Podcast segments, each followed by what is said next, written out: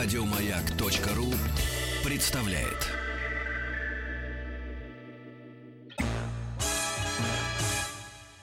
Эврика.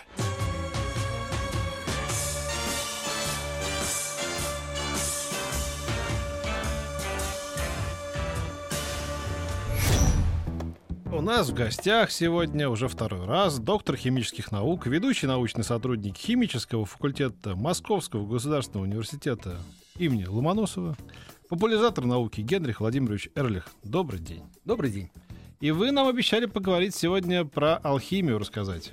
Да, потому что в конце предыдущей передачи, когда мы были, прозвучал вопрос слушателя Да. о том, как я отношусь к современной алхимии, но, к сожалению, у нас не было времени, и на этот вопрос Да, мало мы того, мы даже не мы хотели уточнить, а что такое современная алхимия. Мне кажется, алхимия осталась там где-то в глубине веков. Ну, вот это, конечно, иллюзия, что она осталась в глубине веков. Мы вас позвали из корыстных побуждений. Мы, я, значит, вот э, жалко нет моей соведущей Виктории Колосовой, но вот Ольга Дробышева, наш звукорежиссер, и Галина Юскина, и я, мы собирались намыть золотишко с по вашей помощью. Если какие-то есть формулы у вас с собой, то мы слушаем. Конечно. О золоте мы тоже поговорим. Просто денег мало, поэтому вот, да. Просто сейчас алхимия это, ну, в современной интерпретации, это едва ли не главная лженаука современности, по крайней мере, если верить э, комиссии по борьбе с лженаукой Российской Академии Наук, Мгм. которая с этим очень активно борется в соответствии со, своими, со своим названием. И действительно борется против чего, собственно, что в это входит. Вот то, что на слуху, это, например, там, холодный ядерный синтез, да, реактор Росси, вот сейчас вот фишка последних. А сказать, красная двух-трех- ртуть существует? Ну, красная ртуть, понимаете, это к этому не имеет никакого отношения, и, и вообще это пройденный этап. Это да, я помню, в конце 90 80 в 90 Ну, в районе 90-го года это было очень Но это популярно. тоже какая-то ерунда, да? Нет, ну, ерунда ерунда, но к этому это Ну не да. имеет никакого Ну, понятно. отношения. Ну, я Ну и вообще любые вот эти вот всякие публикации о трансмутации элементов при нормальных условиях, ну трансмутация, то есть превращение одного Да. элемента в другого, там и так далее. И действительно, ведь, ну этого не может быть. Да. Вот если с точки зрения современной науки и канонов то, что заявляется, этого не может быть. И поэтому это объявляется наука, и с этим, уже наука и с этим борется. Мгм. С другой стороны, средства массовой информации, интернет, они полны как раз статьями и сообщениями на эту тему. Естественно, возникает вопрос, как к этому относиться. Потому что говорят, что вот есть уже действующее устройство, которое работает. Да? Ну, насчет того, чтобы намыть золотишко, этого, конечно, еще пока нет. Так это, мне кажется, насколько я помню, был смысл алхимиков, да? Нет. В- Там, в, Да это, ну что вы. в, это, Вы в понимаете- дореволюционной, в царской, по проклятом царизме, да. Нет, тут в средневековье Ну, имеете в это- виду, да. Это Да так нет, всегда вы понимаете, старое. это так, такая иллюзия. Это была такая приманка для инвесторов. Ага. Так ведь? То есть алхимики пытались добыть деньги на свои исследования, да? Э. ну а во все времена инвесторов при- привлекали сверхприбыль. Это Ну единственный да. способ денег. Так?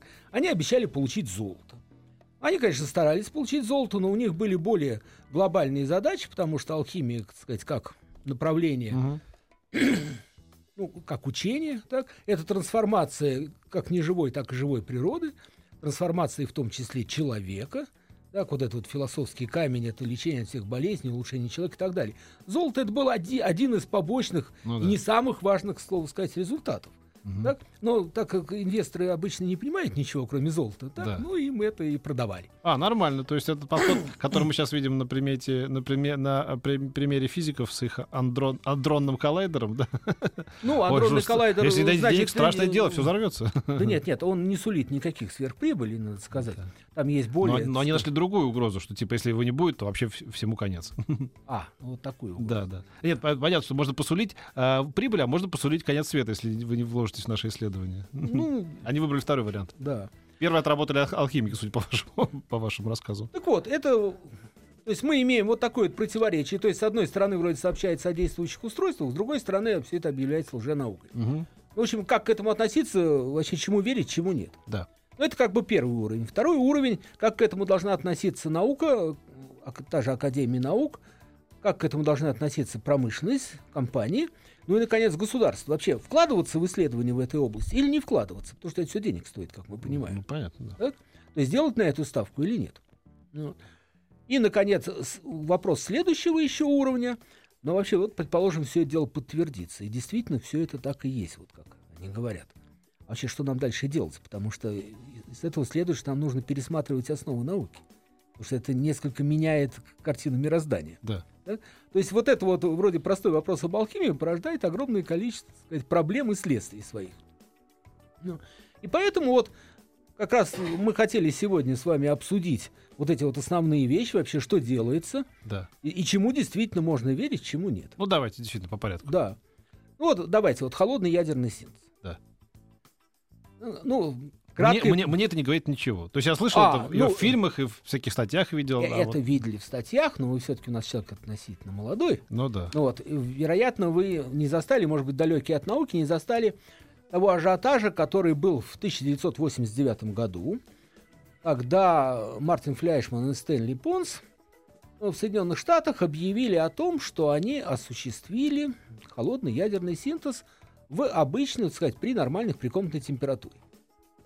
Все это было очень просто. Это берутся палладиевые электроды, вставляются в тяжелую воду Ну, так, и пропускается электрический Ольга, ты ток. спрашивал, как сделать. Очень просто. Холодные электроды, палладиевая вода, ну, все, Не, что... ну, палладиевые электроды. В пятерочке палладиевую воду в этом самом, в... Тяжелую воду. Тяжелую, тяжелую. да, в этом самом, в Диксе, ну, в общем, Да. все там, все можно Да. купить на районе, да. То есть чрезвычайно простая система при комнатной температуре. Эта система выделяет избыточное количество тепла. Мгм. Ну, то есть избыточное это над тем, над тем, что к ней подводится.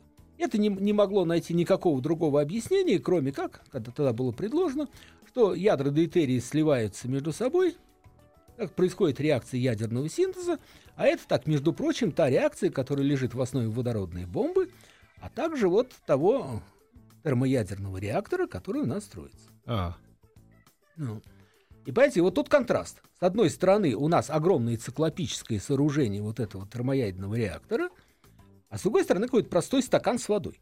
да. Вот этот вот контраст, вот, ну, завораживающий действовал, и поэтому невероятный был ажиотаж во всем мире. Практически все То есть, упрощая, э, условно говоря, совсем, э, из стакана воды ты можешь добыть кучу энергии в домашних условиях, э, да? Вот, собственно, так, так и сказали эти два парня, да?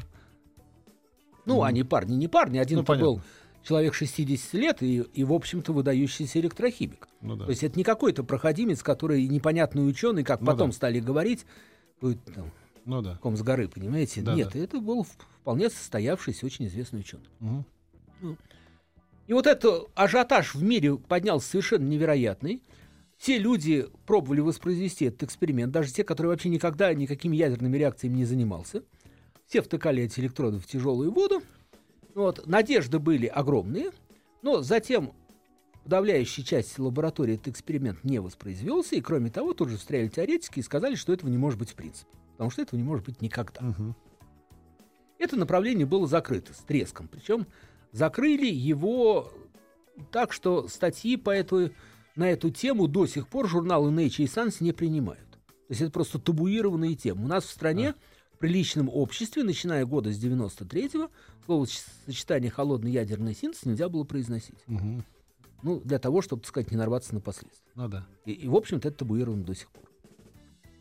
Вот. Ну вот возникает вопрос, потому что если вот меня спросите, есть ли холодный ядерный синтез, Да. скажете, вот вы мне ответите, вот да Вот, или нет. Генрих Владимирович, есть ли холодный ядерный синтез или нет? Вот, вот понимаете, вот, вот я скажу нет. Ага. Ну, А мегафон выключится, и вы скажете, на самом деле да? Так будет? Нет. Я могу тут с, с- с- при микрофоне добавить, что на 99% нет. Но и здесь в чем, в чем проблема-то? В этом Понимаете, проценте. в, нау- в науке вот есть экспериментальные факты, есть интерпретации. Ну да. Ну как вот мы говорим, мы каждое утро наблюдаем, что солнце у нас встает на востоке, садится на запад. Да. Это экспериментальный факт. Да. Есть его интерпретация, что солнце вращается вокруг Земли. Да. Интерпретация, как Я, понимаете. я сторонник этой философской теории, как вы Да, помните. да, ну, ну, как мы знаем, у нас да, приблизительно да. половина, значит, Да, да, да. э, жителей нашей, нашей страны, как, впрочем, и всего мира, уверены, что Да, да. Солнце вращается вокруг Земли. Но это, это интерпретация. Понятно. Интерпретация неправильная. На Ну, самом наверное, деле, да. наоборот. Ну, утверждать обратное, значит, не верить собственным глазам. Мы это уже Да. обсуждали. Так вот, есть экспериментальный факт, есть интерпретация. Да. То, что холодный ядерный синтез, это интерпретация.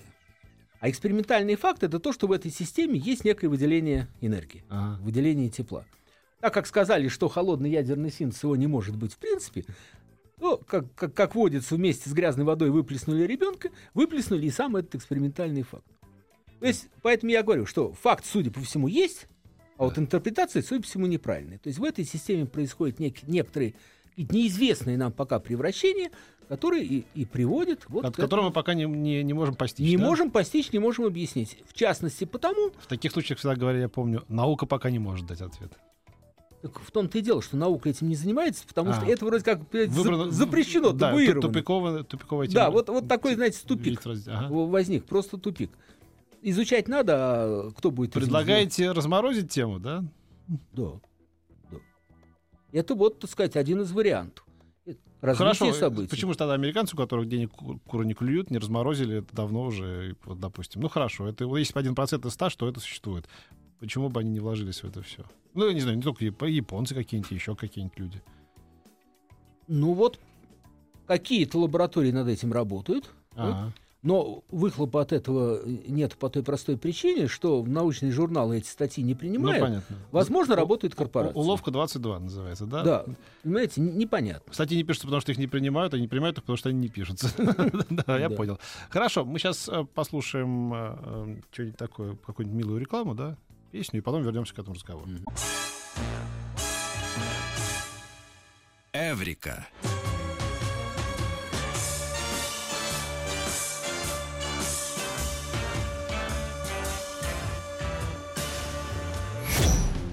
Так, Генрих Владимирович Эрлих э, сказал в перерыве нашему звукорежиссеру и звукорежиссере Ольге Дробышевой, говорит, вот интересно, вот, вот, вот если вот сколько людей вот не таких глупых, как я, вот поумнее, вот сколько, вот же надо додуматься сделать атом, какой-то там реактор в квартире. Я бы никогда. На что Генрих Владимирович говорит, на самом деле это очень просто. Надо просто...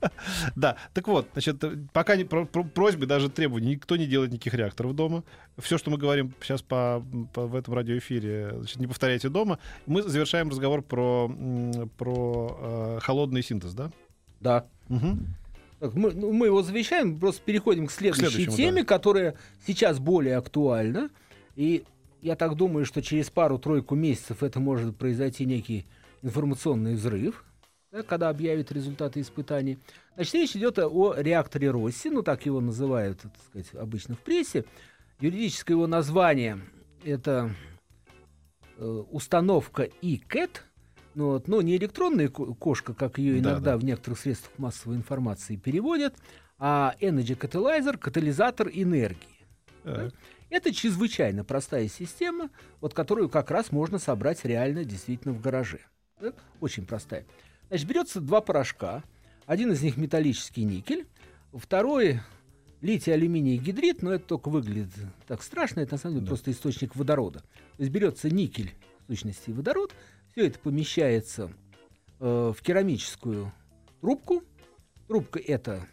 Не рассказывайте, гер- больше не рассказывайте. А то вдруг повторять упаковывать. за вами. А, ничего страшного. Нет, это безопасно? Абсолютно Ну, безопасная надеюсь. вещь. Вот. А то подведете нас под Цугундер, знаете. Нет, нет, это- абсолютно безопасная вещь. да. Затем это нагревается где-то до 1200 градусов. да. И после этого вот эта вот простейшая трубочка начинает производить энергию. Производить она энергию начинает раза в три, как говорят, больше, чем к ней подводит энергии. Чего она производит эту энергию? Час, неделю, месяц. Вот последние испытания продолжались год. Закончились в конце февраля месяца в Соединенных Штатах. Причем, э, э, так сказать, установка перестает работать не потому, что у нее так вроде как топливо истощилось, Да. А просто рано или поздно перегорают вот эти нагревательные элементы и А. так далее. То есть она работает очень долго. Это почти вечный двигатель, что ли? Ну нет. Ну нет. Ну хорошо. Нет, а что можно с этой вот установкой в этом бидоне? Что можно освещать гараж или что? Как- Ну вот- какого, какой мощности этой энергии? Да, какая мощность? Вот та установка, которая испытывалась э, сейчас, вот в течение последнего года в Майами, так, она имела мощность 1 мегаватт. То есть этой мощности хватит, чтобы освещать, освещ- ну, обеспечивать электроэнергией, ну, небольшой поселок. О. Вот Просто в гараже такая, да? Нет, штука? ну это, не, ну, это понятно, была установка, Просто да. собрана она, как я понимаю, передвижная, но судя по, фото- по фотографиям. Так, ан- там стоит такая сборка, наверное, из 50 вот этих вот отдельных блочков, каждый Ага. из которых представляет собой... Я правильно понимаю, что не нужно бензина, керосина, мазута, нефти, газа, то есть Нет. как бы, да, вот электричество. Просто два порошка, условно Нет, говоря. там, да? электричество вначале нужно вот, вот для на- начального нагрева Ну, всей этой какой-то не- системы. То есть подвод энергии всегда нужен, Да, потому что да, инициирующий. понятно. да? Затем работает.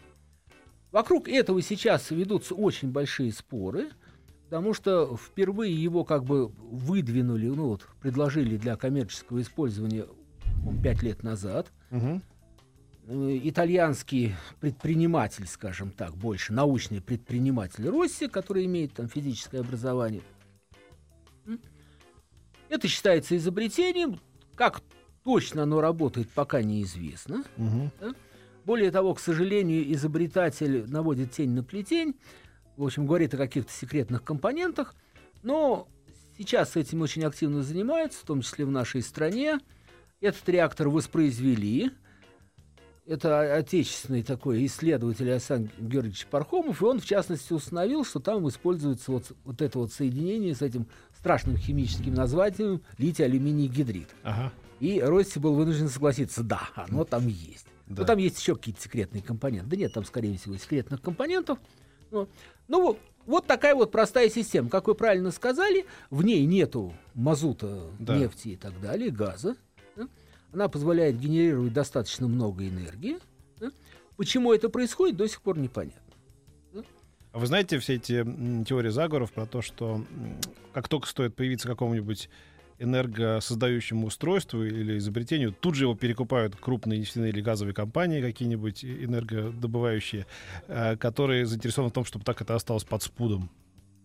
Ну, я вообще не Видимо, ста- в случае с Россией этого не произошло, да? Да, глобальный не сторонник теории заговора. Я тоже, да. Особенно, когда начинают обсуждать что-нибудь применительно к нашей стране, но мы своими руками все это загоним. Это Так правда, да. Безо всякого Мы, заговора. мы заговор потеряем. Да. Или, или, или... Мы замотаем любой заговор. Заговор, да. называется, Где был заговор? Тут был заговор. Где он? Вот только что лежал. да. Хотя, конечно, такие вещи есть. То, что патенты скупают и кладут их э, под сукно, это нормально. Это, к сожалению, обратная сторона вс- всей этой Да. системы капиталистической. Вот. А, а здесь просто лицензия на это устройство передано крупному американскому инвестиционному фонду. А, который, понятно, сохранит это в своих интересах. Partners, так, который начинает его продвигать, продвигать его в том числе Прогресс не остановить. на мировом рынке, да. Я так всегда говорил про всякие вот эти современные э, м, такси, которые, знаете, можно заказать по, по сети. Потому что вот можно запрещать эти все эти Uber, но все равно люди, если им удобнее что-то, они все равно выберут то, что им удобнее. Через какой-то, через год, через два, через три, как вода под камнем протечет это Да, все. конечно. Так что прогрессу с- с- э, как-то сопротивляться бесполезно. Мы поговорим об этом тоже после новостей и новостей спорта.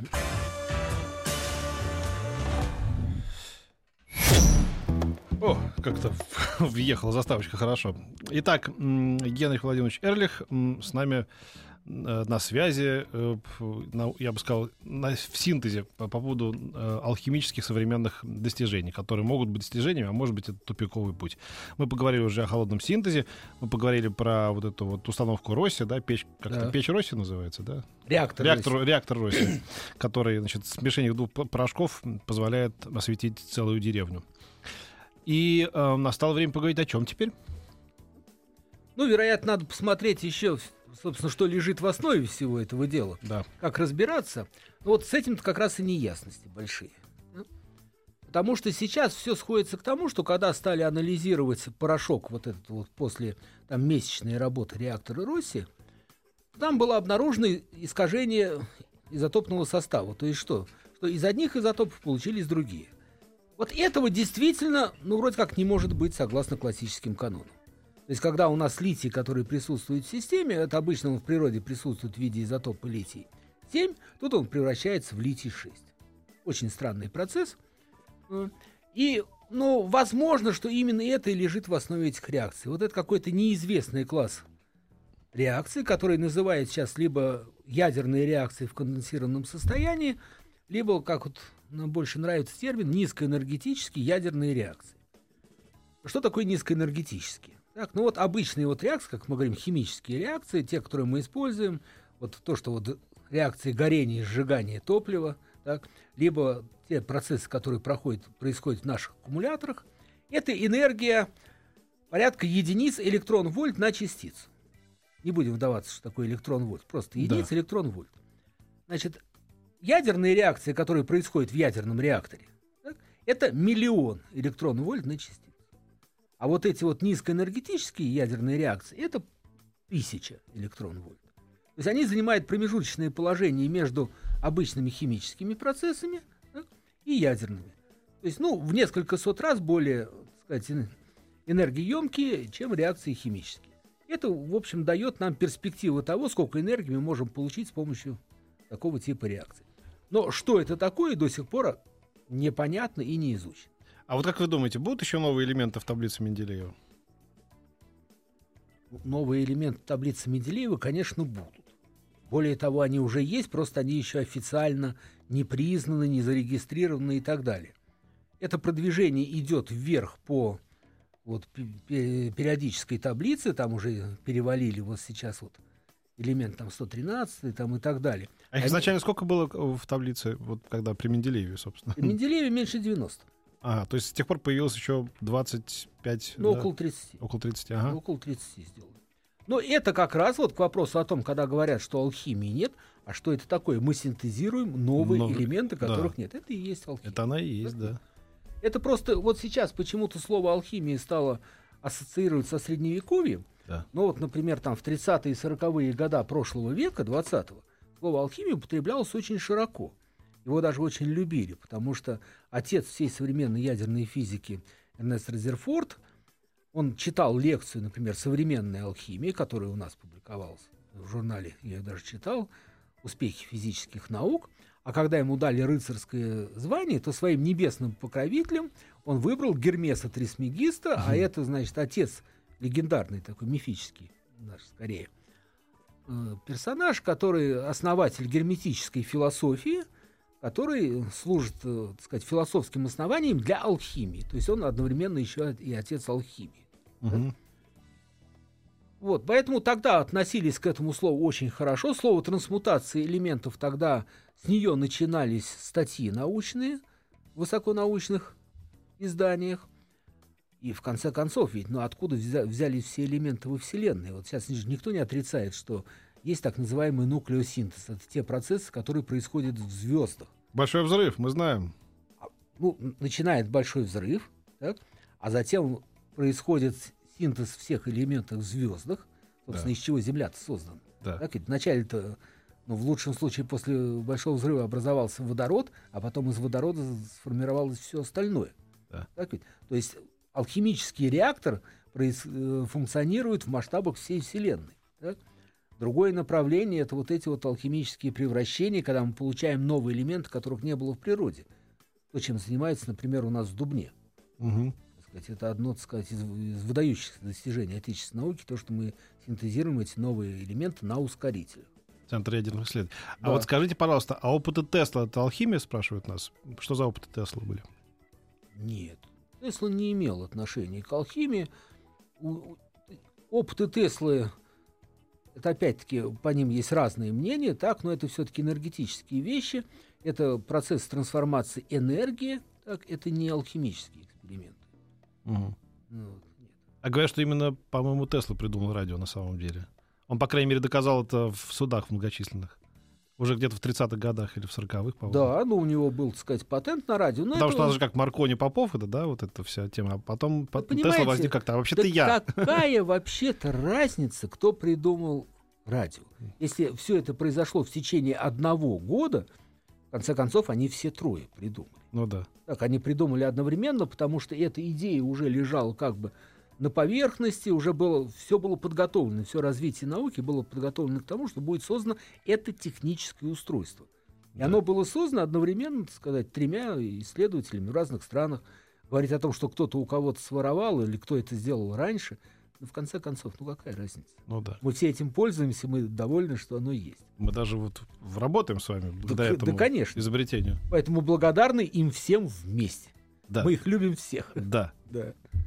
Хорошо, значит, тогда э, получается, что э, таблица Менделеева растет, э, есть э, новые какие-то исследования в области синтезов и в области, значит, э, Росси, и, значит, вы говорите, еще какие-то есть новые какие-то вещи. Что вы скажете про ближайшие 2, 3, 4 года, 5? Что вы ожидаете каких открытий, вот скажите, вот в вашей отрасли, которые действительно могут вот совсем перевернуть представление о, о том, как это все происходило до сих пор? Понимаете, в чем дело? Открытие нельзя ждать. Открытие — вещь неожиданная.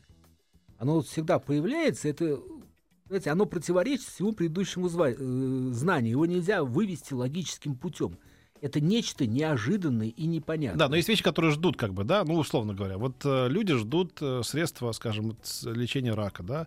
Вот а, направление хотя бы известно. Не то, чтобы они сидят на, на солнышке и ждут, когда на них что-то упадет яблоко, как на Ньютона. Да? Средство а вот... для лечения рака будет создано. Это путь поиска.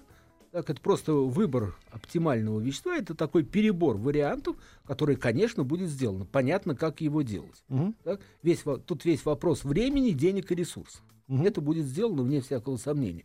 Это, в общем, нельзя даже назвать открытием. Ага. Это с точки зрения высокой науки это не открытие. А, понятно. То есть это уже как бы решенный вопрос, вопрос только времени, да?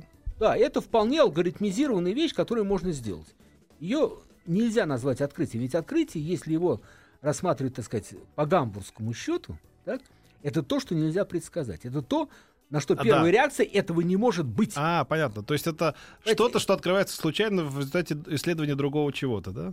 Да, это вот то, чего не может быть, понимаете? Вот это, которое меняет наше представление вообще о мире, там еще что-нибудь. Вот это вот открытие. Понятно. Это, но это по большому счету сейчас открытиями называют. Хорошо, что, что вы назовете такими открытиями, которые сейчас только что сказали в 20 веке? Что это было? Вот такое, что вообще вот все. Помимо социальных сетей и э, вот э, то, что делал Стив Джобс, как бы, да, вот эти. Ну, сразу, помимо компьютеров, вот что так, еще? Ну, Стива Джобса давайте не трогать, там не, вообще нет никаких открытий, кроме дизайна, так? Но это, это лучше вообще не трогать. Вы так думаете? Но ведь он перевернул вообще наше сознание полностью, мировое. Разве это не открытие? Нет, к науке это не имеет ни малейшего отношения. А что это тогда? Это что это? Философия жизни? Что это тогда? То есть вот когда все люди теперь ходят, уткнувшись в эти вот коробочки, это разве это не, не, не открытие? Что это тогда? Нет, это не научное открытие. Да? Это, это называете это, так сказать, маркетинговыми ходами, так хорошо, сказать, а тогда нет. Там, так, там. Ну хорошо, Алан Тьюринг, по-вашему, хорошо, вот он изменил мир, вот человек, который придумал, в общем, ИВМ. Да, конечно. Вот. Хотя это тоже была, в принципе, то есть это была технологическая уже задача. Ага. Так? Это было воплощение некоторых идей, так сказать, математических. А вот там, например, Резерфорд, когда вот он сделал вот строение атома и ядерное, вот это вот, да, это было принципиальное Эйнштейн принципиально изменил все? Да. В химии да. были, были такие вещи в 20 веке? Если не в 20-м, то в 19-м что это было? Ну, в, хи- в химии тоже было очень много, много вещей. Вот сейчас, когда, например, вдруг оказалось, что у нас есть огромное количество, так сказать, вот сейчас ренессанс неорганической химии, когда мы в сущности из простейших веществ неорганических можем делать ну, самые разнообразные вещи. Вот, например, ну, высокотемпературная сверхпроводимость. Ага. Вот. Понимаете, это когда керамика проводит, когда мы привыкли, что да, да, керамические да. вещи это вообще-то изоляторы, и вдруг он оказывается сверхпроводником да. при определенных условиях. Это принципиально да? меняет картину. Да, это Конечно. совершенно другое. Ну, когда открыли, например, что полимеры тоже могут проводить, так сказать, электрический ток. Это тоже там принципиальные вещи изменили. Угу. Ну, вот. Ну, вот новое состояние вещества, вот там жидкий кристалл, например ну не можешь, мы привыкли, что три состояния. Ну, плюс, Я подумал про электрический ток, хорошо бы, чтобы это внезапно не случилось на нашем, на, кому-то, на, на примере кого-то из нас. Встал на какую-нибудь деревяшку, бабахнуло и провело через дерево током. О, открытие! А человек уже там на том свете лежит. Мы думали, что не проводит, а проводит, оказывается, резина. Не дай боже. Да, то есть есть, есть очень много вещей, которые принципиально меняют наше представление. Ну, вот, ну, сказать, тоже ДНК, когда открыли, понимаете, никто не думал, что это носитель информации. И потом, вот что сейчас из этого всего выросло. Да, это да, согласен. Да. Есть много вещей, которые меняют наше представление. А здесь вот это да, то, что можно осуществить некие, некие превращения элементов при нормальных условиях, это меняет наш взгляд вообще на, на все, на физику, на химию, на геологию и так далее. Откуда, например, взялись элементы, которые составляют нашу родную землю, вообще все, что происходит. Или вот такое очень странное направление. Сейчас.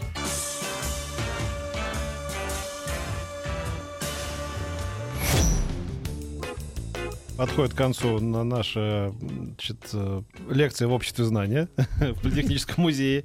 И мы говорим, э, Генрих Владимирович Эрлих еще сказал, ну тогда нужно еще поговорить вот о чем да. в конце. И о чем же? Да, о двух вещах нужно сказать. Первое, очень важное, это то, что сейчас, например, получены данные о том, что при лазерном воздействии на некоторые системы удается ускорить радиоактивный распад радиоактивных элементов. Как вы понимаете, это чрезвычайно интересная вещь, то есть, в принципе, этого не может быть. Но если это вдруг можно сделать, то мы решаем проблему э, утилизации радиоактивных отходов. Это Да. принципиально и важно. То есть О, это да. вот- да, вы все это понимают, потому что это действительно главная страшилка и препятствие на пути использования атомной энергии. Ага. И вторая вещь, которая тоже очень интересная, это о возможности протекания реакции превращения элементов в живых системах. Живые Ну. системы, вы имеете в виду организм человека? Ну, например. например Живые живых- системы. Да, ну как, живая Вот я система. живая система? Конечно, мы все живые системы. Ага. Это началось еще давно, и это вот такой был ученый Луи Керуран, ему даже дали Иг Нобелевскую премию, ну то, что у нас называется Да. Нобелевской премией, именно за эти исследования. Все, все над ним смеялись, но сейчас так постепенно есть люди, которые начинают это дело разворачивать, в том числе, это сказать, вот там в Московском университете, в, в институтах Академии наук пробуют эти вещи. Вот. И получается, что вроде действительно происходит превращение элементов в растущих э, колониях бактерий, то есть там, где это показано. Так? Вот именно в процессе роста этих бактерий может что-то... То есть э, живые системы нарабатывают те элементы, которые им нужны. Мгм. А потом все это возводится, естественно, к идее об автотрофности человека Вернадского там и так далее. То есть, ну, чрезвычайно интересное направление, хотя я так с трудом представляю, как это может происходить. Но вот исследователи, ну, которым, в общем, можно верить, я их знаю, они до- достаточно серьезные люди, они утверждают, что это так. И я смотрел результаты экспериментальных данных, ну да, вроде как можно верить, действительно. Вот не может быть, но факт налицо. И вот такого вот рода вещи, когда происходят при нормальных земных условиях трансмутации элементов, таких экспериментов очень много. И в том числе в Академии науках получают, хотя людям приходится очень тяжело, потому что их за это, естественно, обвиняют в лженаучности. Я подумал, что вот эта Игнобелевская премия, Шнобелевская, как она себя называет, как правильно Мгм. сказали, она ведь уже лет 30 вручается, да, не меньше? Да, больше. если не больше. А вот были какие-то случаи за вот, лауреаты, которые, значит, которых осмеяли, дали им эти шуточные премии, сказали ха-ха-ха, а потом что-то из этого, ну, за 40 лет могло быть что-то такое, что действительно, в общем, имело смысл. Ну, и- И пришлось время, пришло время смеяться тем, кому дали, а не тем, кто давал. ну, обычно, так сказать, там все-таки такие э, не, не очень важные исследования. Ну, понятно, курьезные там, да, да. курьезные Как э, исследования. че- почесывание носа влияет на что-нибудь еще там, да? Понятно. Нет, Такого. иногда, кстати, д- д- довольно симпатичные и Да. вполне даже научные исследования. Да. Они просто смешно выглядят, а на самом деле смысл имеют. Не, ну прецедент был немножко другого рода, когда человек получил и, и Нобелевскую премию, и Нобелевскую премию. Да. Это, ну, как это, наш соотечественник, между прочим, Андрей Гей. Да? Да. А, да. Он, он же получил и Нобелевскую премию, когда за левитирующую лягушку, Ага. так? хотя совершенно нормально, это просто был очень хороший, красивый э, сказать, ход для визуализации его научных исследований. Ну, Да. просто ему дали. Ну, а затем он за графен получил нормальную Нобелевскую премию. Вот Да, так-то. это, да. это вот такой вот человек, который получил и то, и другое, но, правда, за разные вещи. Улыбайтесь, А господа, улыбайтесь, как говорил барон Мюнхгаузен. Э, Да. Умное лицо еще не признак интеллекта. Да, конечно. Спасибо большое. Доктор химических наук, ведущий научный сотрудник химического факультета МГУ, популяризатор науки Генрих Владимирович Эрлих был у нас в гостях. Приходите еще. Э, До следующего часа. Да, спасибо, до свидания. Еще больше подкастов на радиомаяк.ру.